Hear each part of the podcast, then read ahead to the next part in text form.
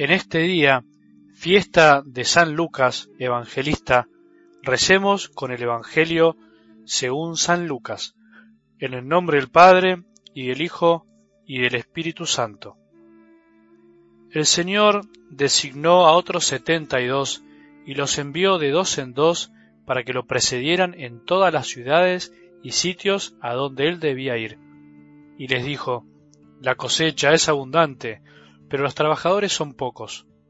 Rueguen al dueño de los sembrados que envíe trabajadores para la cosecha. Vayan, yo los envío como ovejas en medio de lobos. No lleven dinero, ni provisiones, ni calzado, y no se detengan a saludar a nadie por el camino. Al entrar en una casa, digan primero que descienda la paz sobre esta casa. Y si hay allí alguien digno de recibirla, esa paz reposará sobre él, de lo contrario, volverá a ustedes. Permanezcan en esa misma casa, comiendo y bebiendo de lo que haya, porque el que trabaja merece su salario. No vayan de casa en casa, en las ciudades donde entren y sean recibidos, coman lo que les sirvan, curen a los enfermos y digan a la gente, el reino de Dios está cerca de ustedes. Palabra del Señor.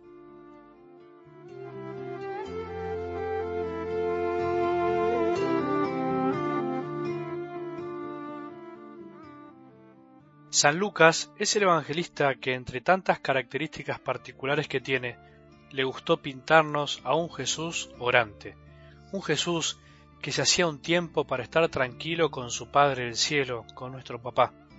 Son muchos los momentos en donde el evangelista nos cuenta que Jesús se apartaba para orar, en donde hablaba sobre la oración y por supuesto en donde nos enseñó a orar por un especial pedido de sus discípulos, Señor, enséñanos a orar. Por eso me parece lindo que en este día, en esta fiesta, nos enfoquemos en eso. Creo que nos puede hacer bien, porque en definitiva lo que nos cambia el corazón, lo que hace la diferencia es la oración.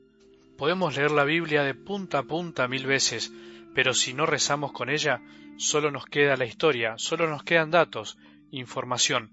El que reza con la palabra de Dios es el que cambia o se deja cambiar, es el que está siempre atento el que se deja encontrar por la palabra más que andar buscando lo que dice. Es Dios el que nos encuentra con su palabra, y por eso hay que escucharla y rezarla, masticarla.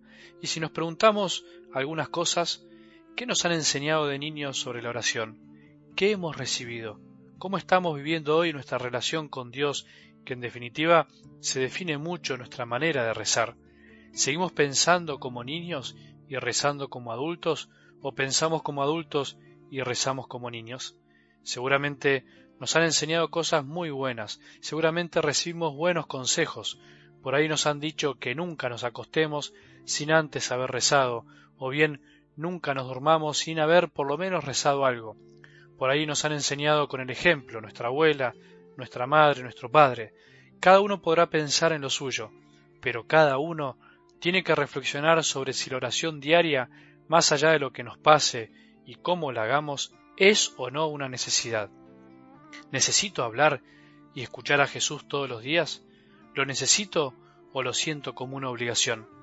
Cuando no rezo siento culpa porque no cumplí o porque en realidad no hablé con aquel que me hace bien escucharlo siempre.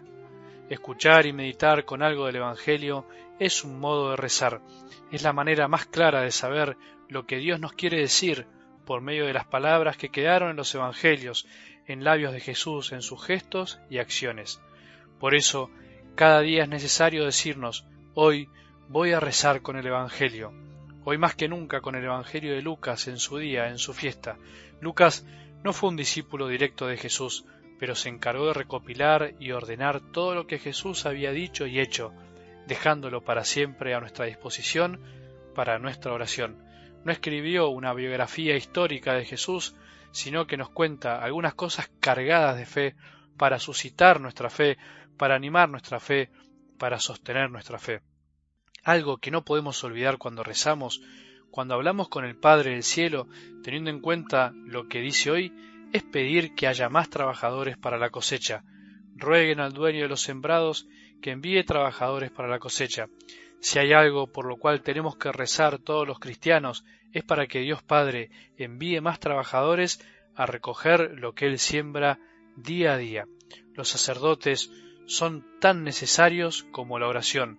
Sin oración no hay trabajadores. Hay hombres que se consagran, pero no trabajadores.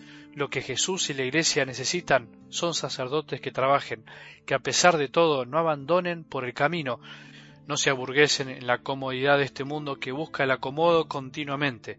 Son necesarios más curas brochero, más santos que al final de sus vidas, con su trabajo y oración, entreguen la vida por los demás, den sus vidas por los demás.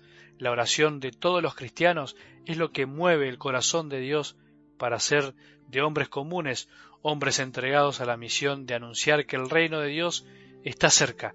Esa es la misión del sacerdote, esa es mi misión, es la de trabajar todos los días, obviamente sabiendo descansar, pero para poder trabajar más, anunciando que Jesús está cerca y entre nosotros, aunque a veces no parezca, aunque a veces nos desanimemos y tengamos ganas de bajar los brazos.